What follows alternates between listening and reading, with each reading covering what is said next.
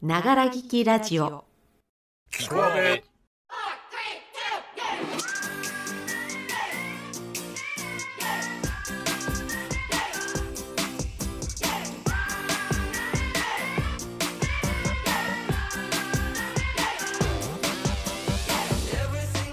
おはこんばんちは。2月22日水曜日。ながら聞きラジオ。キコアベへようこそ。この番組は我々社会人演劇カンパニーアーベイがお送りするながら聞き専用ラジオです。というわけで本日2月22日はにゃんにゃんにゃんというわけで猫の日というわけでございますけどもなんだかねこの響きにちょっと大人な妄想をしてしまうそんな J がお送りする本日のキコアベは B さんの豚さん文庫をお送りいたします。それでは早速参りましょう。キコアベスタートです。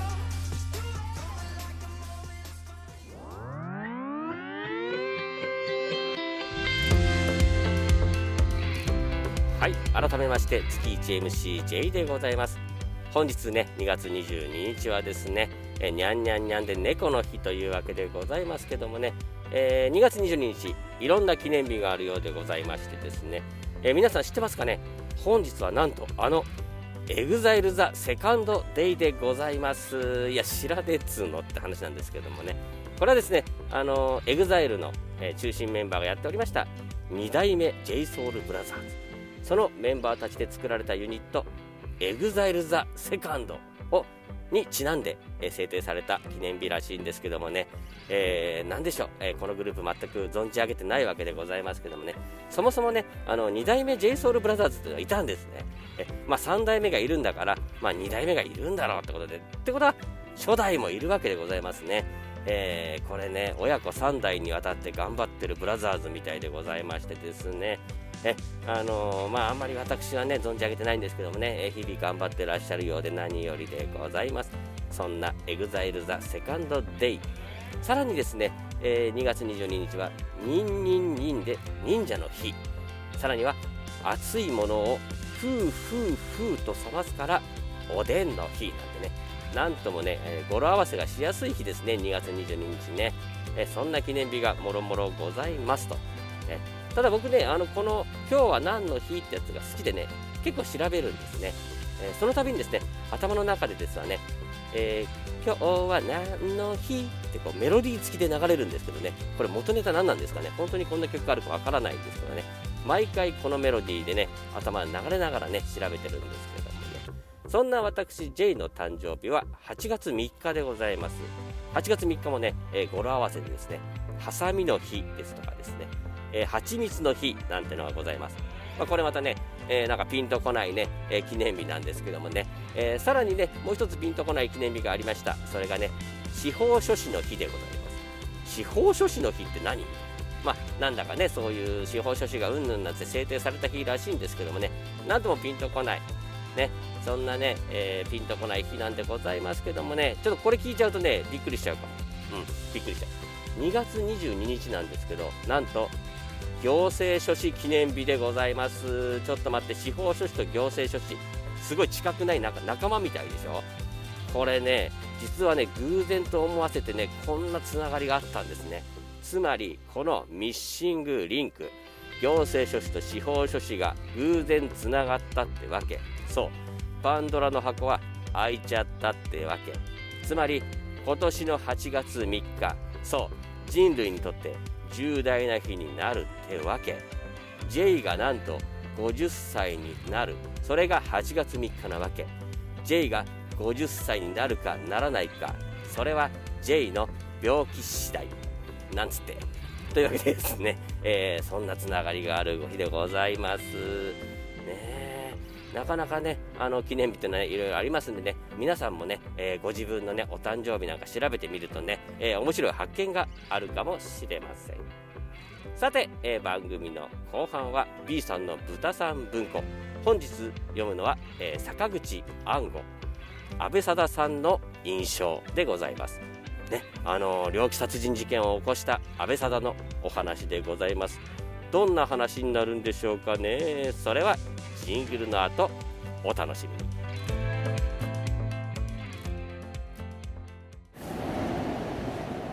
北海道でマイナス32度ですって。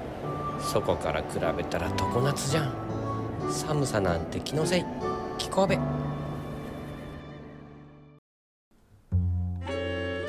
安倍貞さんの印象。坂口安吾。安倍貞さんに会った感じは一番平凡な下町育ちの女という感じであった。東京下町に生まれ水商売もやってきた長田さんであるから山手の人や田舎育ちの人とは違っているのが当然だが東京の下町では最も当たり前な気も変もない女の人でむしろあんまり平凡すぎる。そういう感じである。少しもすれたところがない。つまり天性人見知りせず気立ての良い明るい人だったのだろうと思う。この春以来僕の家の女中は3度変わった。そのうち2人は東京の下町育ちで1人は天理教1人は向島のばあさん芸者であるがこの2人はどう見ても変質者としか思われずひねくれたところや歪んだところがあったが長田さんにはそういう変質的なところが少しも感じられない。全くまともな女なのである。長田さんの事件そのものがそうなので実際は非常にまともな事件だ。僕が長田さんに何遍恋をしましたか？と言ったらたった一度なんです。それがあの人なんです。32で恋なんておかしいかもしれないけどでも一度も恋をしないで死ぬ人だってたくさんいるんでしょ？と訴えるように僕を見た。しかしこの恋という言葉は長田さんの自分流の解釈で長田さんは男が好きだったことは少女の頃からあったのである。けれどもいつも騙された。相手がいつも騙すつもりで近づいてくる男ばかり。いかにも女らしいそして人の良いこういうタイプの人々は大体男に騙されやすいタイプじゃないかと僕は思う。つまり好きな男に好かれた。それを長田さんは恋と言っているのでそれがあの人一人であったという。思えば気の毒な人なんであるがまた長田さんの言う通りでも恋を知らないで死ぬ人だってたくさんあるんでしょうという。その通りである。好きな人に好かれる。ある意味ではそんなことはめったにないのかもしれない。だから長田さんがどんなに幸福で夢中であったか。名誉も金もいらないという一途な性質のものであったことがうなずける。思うに長田さんに変質的なところはないが相手の吉さんにはいくらかマゾヒズムの傾向があったと思う。吉さんは恋の陶酔の中で長田さんに首を絞めてもらうのが嬉しいという癖があった。一般に女の人々は本当の恋をすると相手次第で誰しもいくらかは男の変質にお付き合いを辞せない性質がありこれは本来の変質とは違う。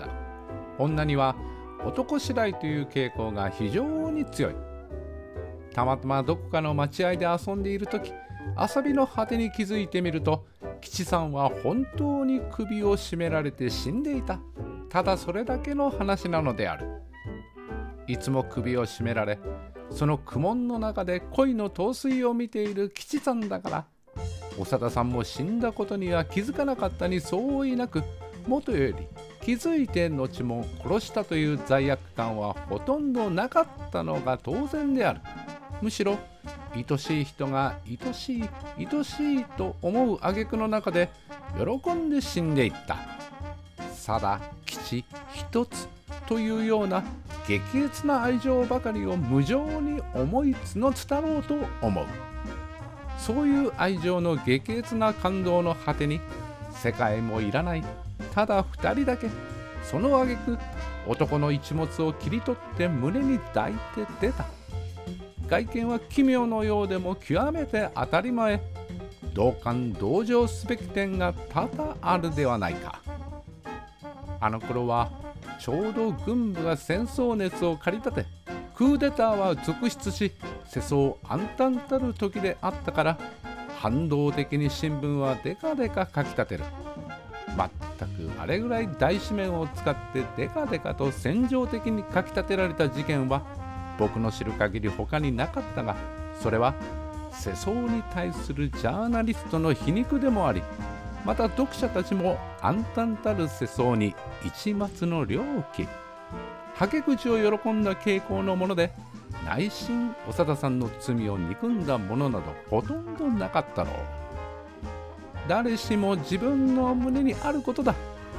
むしろ純情一途であり多くの人々は内々共感同情していた。僕らの身辺は皆そうだった。あんな風に戦場的に書き立てているジャーナリストがむしろ最も長田さんの同情者共感者という具合で自分の本心と逆にただエロ的に煽ってしまうジャーナリズムのやりがちな悲しい勇み足であるが全く当時は長田さんの事件でもなければやりきれないような押しつぶされたファッション入門時代であった。長田さんもまたファッション時代のおかげで反動的に戦場的に騒ぎ立てられすぎた犠牲者であったかもしれない。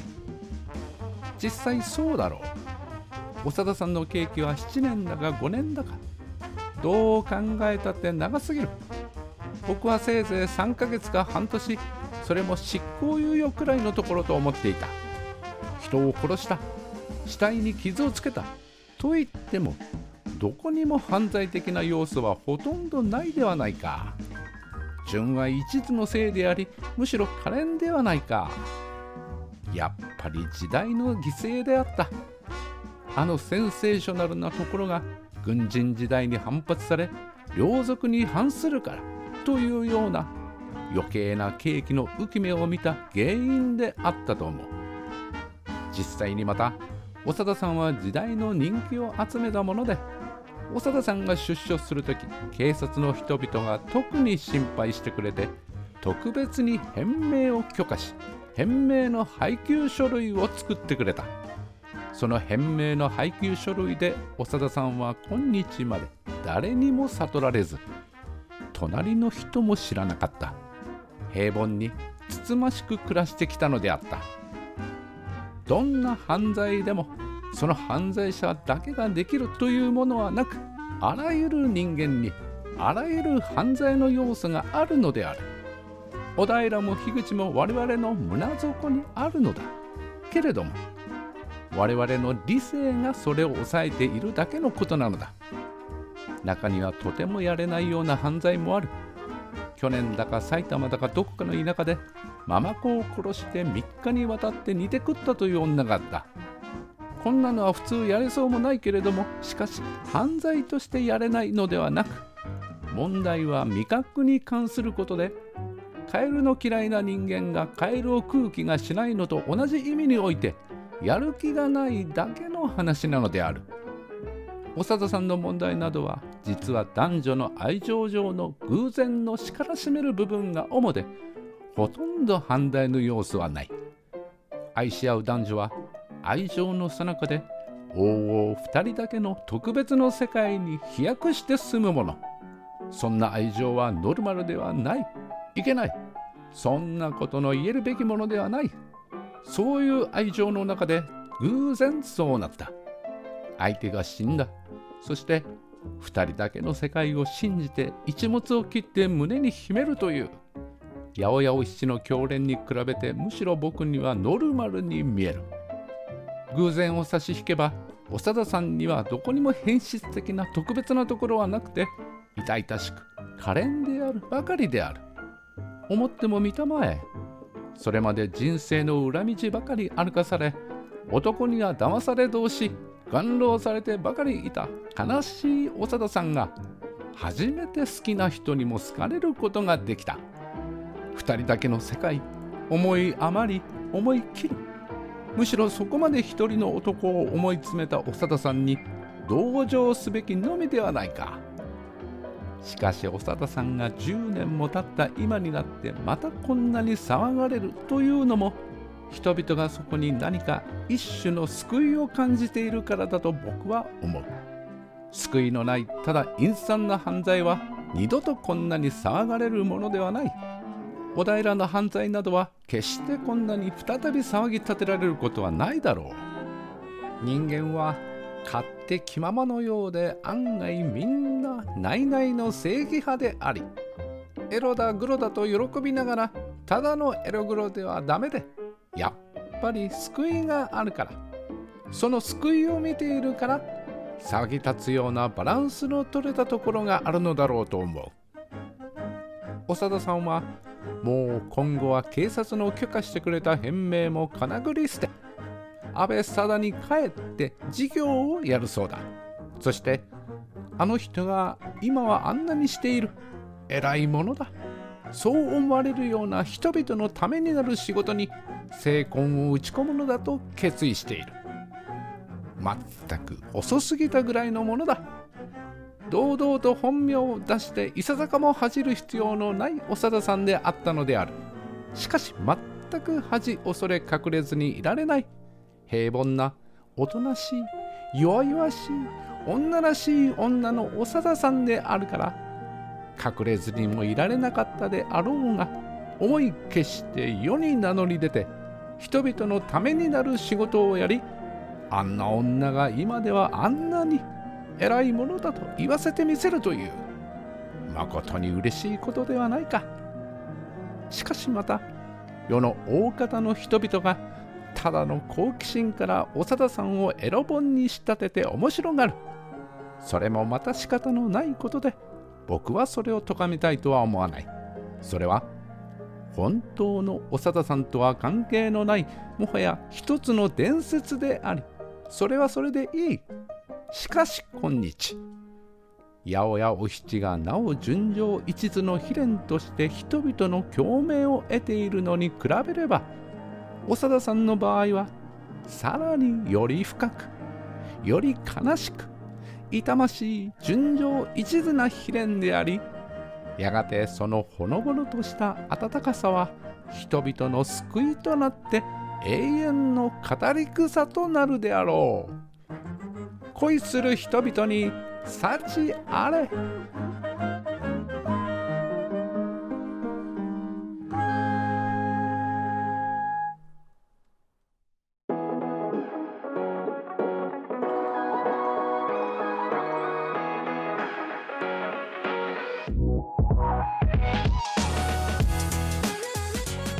エンディングです。長きラジオ聞く阿部本日も最後までお付き合いいただきましてありがとうございました。豚さん文庫いかがでしたか？安倍貞っていうとですね、えー、大島渚監督のですね愛のコリーダ映画ですね。みたいな印象が強くてですね結構怖いねなんていうんですかあのー、すごい事件ですよね。あの大きなふふふふください。みたいなね。持ってっちゃったみたいなすごい事件でございますけどもね、まあ、そんな印象しかないんですけどもね、まあ、視点を変えてみるとですねこうも違うもんだなと面白い話でございました、えー、次回の豚さん文庫も楽しみにしたいと思います。それでは皆様来週まで元気にお過ごしください。人間の心は苦難に対して鋼鉄のごとくではありえない。人間は可憐であり脆弱でありそれゆえ愚かなものであるが落ち抜くためには弱すぎる。サンキュー。暗号。坂口。長きラジオキコアベドバジューガ今週のお相手は月 1MCJ でございました。来週水曜日にまたここでお会いいたしましょう。それではごきげんよう。バイチャ。